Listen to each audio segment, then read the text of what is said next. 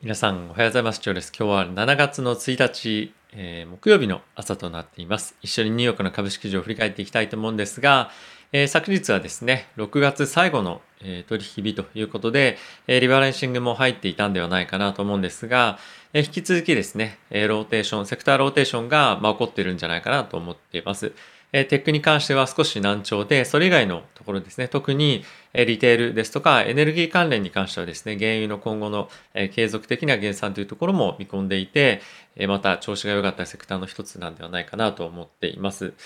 で、引き続きですね、ハウジングに関してはなかなか売り上っていうところも伴ってこなかったりですとか、あとはですね、材木、木材の価格っていうものが6月に関しては非常に一貫して好調だったっていうところもあって、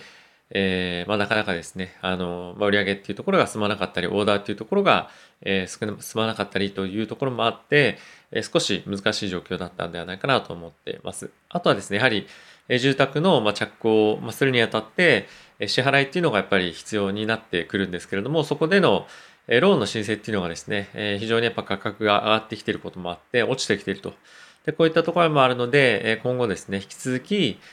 えー、まあ、物価、もしくはその木材関連の、まあ、高値っていうのが続くようであれば、ね、このような状況っていうのは続くんではないかなと思ってはいます。ただし、まあ、6月のですね、末の方に、えー、木材の関連の先物っていうのが40%下落してきたりもしているので、えこの辺の需給がですね、今後どういうふうに推移していくのかっていうのは、まあ、一つ注目のポイントかなと思っています。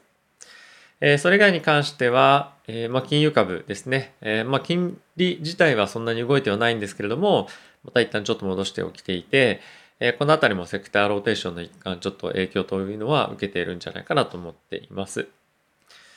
はい。えっ、とですね、指数一緒に見ていきたいと思うんですが、え昨日はですね、ダウがプラスの0.61%、え S&P がプラスの0.13%、ナスダックがマイナスの0.17%、ラッセル2000が、えー、プラスの0.07%と、えー、小型株、このラッセル2000に関しては9ヶ月連続での上昇というような推移となったんではないかなと思っています。はい。えー、そうですね。他に特に注目な、えー、銘柄に関しては、えー、昨日はですね、ディディという、えー、中国のタクシー会社、タクシー会社ですね。まあタクシーというか、えー、オートヘイリングというふうに言われてますけれども、まあ今、えー、私の自動配信、自動配信っていうんですかね。あの、っていうサービスだったりとか、まあ、あと Uber がやってるような、えご飯を運ぶようなサービスだったりとかっていうのをやってる会社なんですが、まあ、昨年の時点で100ビリオンっていうバリエーションがついていたんですけれども、まあ、今回、えー、まあ、昨日ですね、トレーニングが始まって、まあ、終わってみれば、70ビリオンぐらいの規模しか出なかったということで、非常にですね、この IPO のマーケット今難しい状況にあるんじゃないかなと思っていますし、やっぱりその一時期100ビリオンだったものがこういったふうに下がってきているということはやっぱり今後の見通しについて非常に難しいっていうそのセンチメントも悪い中で IPO 行われたんですけれども、まあ思った通りというか、パフォーマンス非常に悪かったんじゃないかなと思ってます。で、この Uber とかですね、リフトもそうですけれども、IPO 後に関しては S&P のパフォーマンスも下回っていて、今後もですね、DD に関してご興味ある方は、ま注目するべきポイントなんじゃないかなと思いますし、まあ、とはですね、やはり、えー、なかなかやっぱり、この分野に関しては、もうすでに先行している Uber と Lyft っていうところがなかなか、あの、パフォーマンスが出せてないで、かつ、ずっと厳しい状況に置かれてますよね。で、これって、中国に行ったからといって、まあそう変わることじゃないと思いますし、あとは、あそこってディディ一強なんですよね。なのでそういった意味では、まあ、シェア拡大ということはあるかもしれませんけれども、まあ本当にそれ以上に需要があるのかどうかっていうふうに、まあ、考えると、まあ、ディーディ一社しかいないとなると、やっぱりそうまあそうではない可能性っていうのも結構高いと思うので、ここに入っていくには、ここ最近の IPO のマーケット、いろんな銘柄ありますよね。コイン、コインベースもそうですし、えー、Airbnb もそうでしたし、まあ、本当に大型の、まあ、ここ最近あったマルケタですかね。まあ、そこもそうでしたけれども、やっぱ IPO してから、ほとんど、その後はどんどんどんどん下がってくるっていうような状況が続いているので、まあ、IPO 銘柄は少し難しいんじゃないかなと思うので、えー、このあたりはですね、注意をしていただければなと思っています。はい、えー、注目のニュース、ちょっと一緒に見ていきたいと思うんですけれども、えー、昨日はですね、ダラス連銀の総裁。まあ、彼は常々タカ派的な発言、利上げもしくはテーパリングを早めにやっていこうねっていうタイプの人間なんですけれども、まあ、年内の早いタイミングでテーパリングの開始をしようと。まあ、11月、12月っていうところだと思っているんですけれども、そういったところがターゲットなんじゃないかというふうにコメントをしていました。で、労働市場の需給のバランスに関してのコメントもありまして、今後はですね、今のような、まあ、少し不均衡が続くような可能性が高い。まあ、これはどういうことかっていうと、急激な雇用の回復っていうのが、まあ、なかなか見込めないんではないかということがコメントとして出ていました。で、かつですね、インフレに対しては、今非常に高止まりしているような状況ではあるんですけれども、引き続き今年の年末、そして来年にかけて少し落ち着くんじゃないかということがコメントされていました。やっぱりこういったところの発言をですね、見ると、えー、どんどんどんどんその、なんですか、利上げを、まあ、強く織り込んでいくというよりも、まあ、結構慎重な姿勢で、えー、この辺りに対しては向き合っていく必要があるのかなと。特に彼に関してはタカ派的な発言を、まあ、するということで知られてますので、まあ、彼が少し雇用に対して弱気な発言をしてくるっていうことは、今後そういった方向性に、えー、マーケットとしてリスクを取るよりも、なかなか雇用の回復っていうところが伴っていかないっていうところの方をですね、メインシナリオと置いた方が、まあ良い結果になるんじゃないかなと個人的には思いました。はい。なので、えー、株に関しては、まあこれ非常にポジティブな内容の発言だと思うので、まあ金曜日の雇用統計一旦すごい強いものが出たとしても、まあそれが継続していくかどうかっていうところと、まあ継続していかないっていうような見方の方が、えー、強いと思うので、でまあこのそのあたりに対してパウエル議長がですね、どういった発言を今後コメントしてくのかっていうのは注目かなと思っています。はい。あとはですね、ヨーロッパの方なんですけれども、え、コロナの対応で、移動の制限とかっていうものを引き続き行っているんですけれども、やっぱりデルタ株の感染拡大っていうところが再度再燃していまして、またですね、あの、ロックダウンの期間っていうのを伸ばしました。これが7月6日までということで、さらに延長をするということです。まあ、長期の延長ではないんですけれども、もう少し様子を見るというような状況となっているそうですね。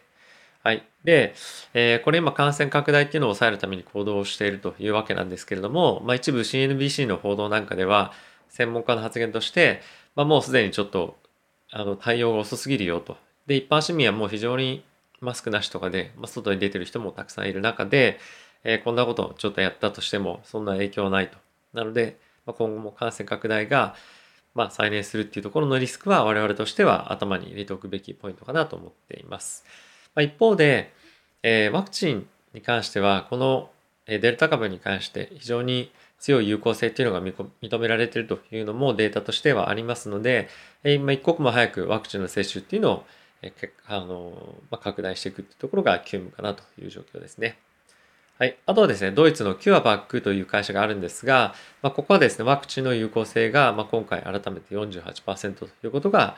えー、最終分析の結果で発表されていました。で、株価非常に落ちてはいたんですけれども、まあ、昨年ですね、非常に、ま、ワクチン、どこも有効性が高い中、まあ、今回こういった結果が出てますけれども、ま、いかに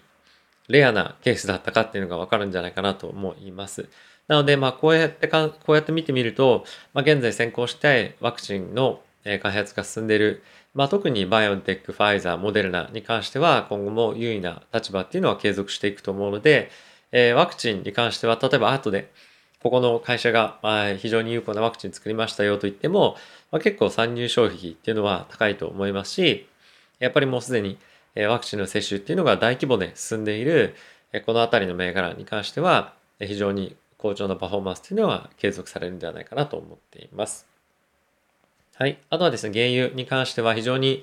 引き続き好調なパフォーマンスを出してますけれども、OPEC と OPEC プラスですね、は来年の4月に向けて、減産の、まあ、現在計画があるんですけれども、まあ、それ以降に関しても、減産の継続の体制っていうのを示唆しています。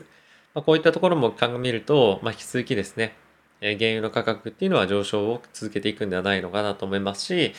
まあ、とは、えそれに関連した銘柄のパフォーマンスっていうのも引き続き、まあ、引き続きというか、ま、一旦調整されてますけれども、え長期で見るとじりじりと上がっていくような展開が続くんじゃないかなと思っています。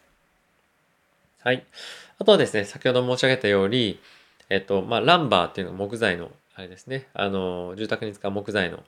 えー、まあ、材木材質の、えー、まあ、英語名称なんですけれども、えこれがですね、4月、え6月にですね、最終的に40%大きく下落をしたということが発表されていました。で、これ理由なんですけれども、えアメリカ人の方々がですね、すでにバケーションに行き始めていて、えそういったこともあって、え住宅の需要が落ちてる。なので、今大きく、この木材の価格が落ちているというわけなんですけれども、まあ、専門家の見方としては、やはり需給バランスっていうのが、えー、まあ収まったりとかするようであれば、インフレは収まるようにやっぱりなるので、このあたりは、まあ、今の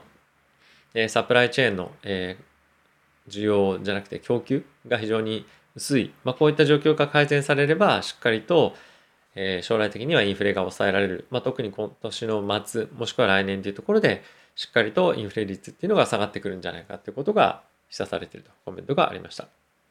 はい。えー、まあこれに関してはですね、あのまあ、時が経てばわかるでしょうという感じなので、まあ、今、今後将来的にどうだというのは、あのまあ、あまり予想する意味もないのかなと思っていますし、まあ、実際にもうエコノミストだったりとか、えー、まあ、そういった方からのコメントもあるので、まあ、長期的なインフレの動向っていうのは、まあ、そんなに、あのまあ、変わらないかなと思っています。はい。あとはですね、えー、先ほど申し上げた DD なんですけれども、上場の、えー、オープニングのプライスが16.82ドルだったと思うんですが、まあ、今回14.14ドルですかね、で引けて、えー、いました。で、ほとんどの昨日新しく取引した参加者に関してはもうマイナスで終わってしまっているということもあって、まあ、アフターでは3%超上がってはいるんですけれども、え今後の値動き、引き続き継続して注意をしていきたいと思います。まあ、今回に関しては、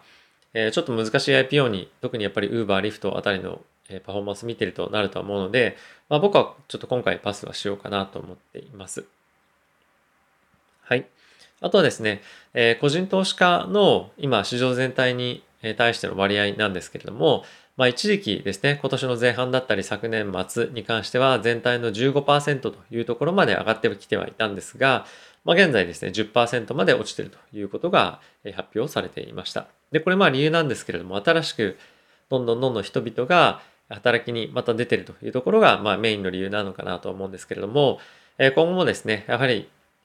個人投資家の影響力っていうのは、まあ、そこまで大きくはない。ながらも、まあ、一部の特にミーム株というふうに言われているような銘柄に関しては、まあ、集中的に人々が、えー、投資参加することで影響力っていうのは、まあ、一定程度担保される可能性はあるんじゃないかなとは思いますがやはり、えー、昨年のような状況っていうのはもう続かないというところは、まあ、一定程度予想できるのかなと思いますしまたミーム株に対しての影響力っていうところも、えなかなか維持するのが難しくなってくると思うので、え今後はですね、まあいろいろとまたウォールストリートベッツなども注目されているとは思いますが、一応その本当に影響力がどこまであるのかとかですね、そういったところも注視しながらえ影響力見ていきたいなと思っています。で、今後やっぱり個人投資家が徐々に割合として薄まっていく中で、よりですね、業績相場っていうところの見方も強まってくると思いますし、まあ、異常な昨年の乱高下するような環境っていうのは、まあ、一旦落ち着いてくると思うので、まあ、これは投資環境としては非常に前向きなニュースかなと個人的には思っていますし、まあ、よりですね、予想しやすいようなマーケットに今後なってくるんじゃないかなと個人的には思っています。はい。え引き続きですね、金曜日の雇用統計っていうところが大きく注目されていると思いますけれども、まあ、その前のこのローテーションの、まあ、タイミングでちょっとポジションがですね、まあ、ネガティブにいく、もしくはちょっとプラスだったものが少しプラスサバ削られるなんていうようなところで、若干ですね、弱気になるようなえ人もですね、出てくるかもしれませんが、まあ一旦はですね、ちょっと金曜日の雇用統計の結果を見て、どういうふうにマーケットが反応するかっていうのを見てから判断しても、個人的には良いんではないかなと思っています。え、僕の冒頭利用も昨日はですね、え、若干、え、全体として下げてはいましたけれども、まあ、今日、昨日というか、まあ、今週の、まあ、動き全体的に、え少しやっぱローテーションの感っていうのはありますし、まあ、これが今後も続くような、えー、まあ、長期的に見て続くというよりも、まあ、一旦調整ぐらいな感じにしか見てはいないので、あんまり気にしないようにはしています。はい。えー、またですね、仮想通貨も非常に好調にまたなってきていることもあって、株式市場の、えー、まあ、行き先、行く上次第ではまた、仮想通貨の方に資金流入っていうのも、まあ、一気に大きな流れっていうのはないとは思うんですけれども、徐々に戻ってくる可能性もあるので、このあたりのバランスはですね、両目で睨みながら見ていきたいと思いますし、引き続きですね、仮想通貨に対しては、まあ、来年ですね、イーサー2.0っていうところのイベントもあったりとか、ETF っていうところもあるので、そういったところをまあ見ながら株式上も投資していくと、まあ、よりこのローテーションっていうところに、まあ、一つもうワンポイント増えると思うので、より理解に深まるんじゃないかなと思っています。はい。ということで、今日も雨ですかね。えー、ここ最近非常に天気悪くて、なかなか僕も洗濯物をですね、外に干せないでいて、毎日乾燥機使ったりとかしてるんですけれども、まあ、週末までにはですね、天気が回復してくれれば、まあ、嬉しいなと、えー、個人的には思っています。でそういえばですね、あの、先日僕ワクチン第1回目打ってきたんですけれども、えー、まあ、ちょっと痛みなかなか、えー、ありましたなんてことをお伝えしましたが、結構いろんなツイッター見てると、日本、え、各地でですね、ワクチンの接種進んでるようなので、え今後もですね、このオリンピックっていうところもありますし、まあ、そうでなくても、えー、日本全体の、ま、早い、え回復っていうところも、えまあ、期待したいなと思っています。はい。ということで、えー、今日の動画はこの辺で終わりたいと思います。また次回の動画でお会いしましょう。さよなら。